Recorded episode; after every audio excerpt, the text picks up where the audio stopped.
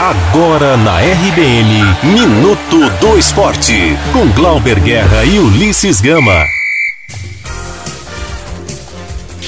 Glauber Guerra. Empate sem gols. Assim foi o duelo entre Vitória e Frei Paulistano disputado ontem no Barradão pela quarta rodada da Copa do Nordeste.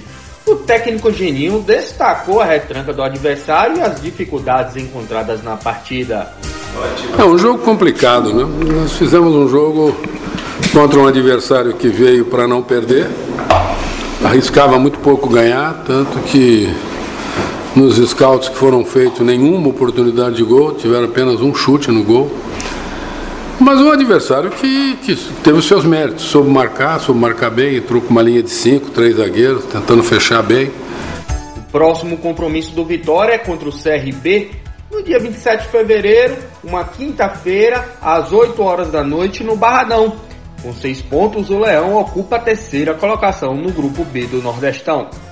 O técnico Roger Machado do Bahia elogiou o volante Flávio após o um empate em 2 a 2 com o Ceará no último sábado no Castelão em Fortaleza pela Copa do Nordeste.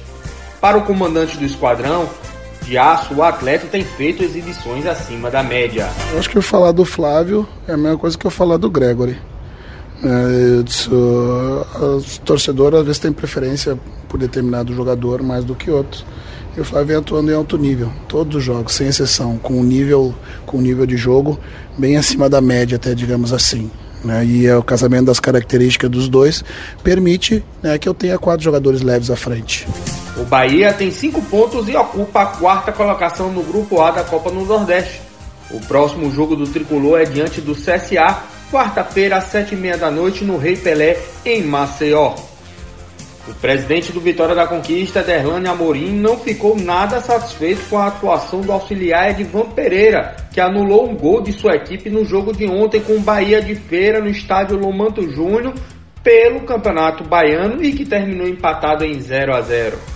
Gols legais são anulados, os gols irregulares contra a gente são validados. Aí quem é que aguenta? Cinco jogos, quatro interferências diretas.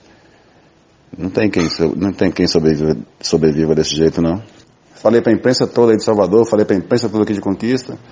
A gente pode até ser rebaixado, mas vai estar tá comprovado aí que isso aí pode, pode estar tá sendo uma perseguição. Só pode. Eu não vejo outra, outra alternativa. Esse aí foi Ederlane Amorim, presidente do Vitória da Conquista. Eu sou Glauber Guerra e você está na RBN Digital. Você ouviu Minuto do Esporte na RBN Digital.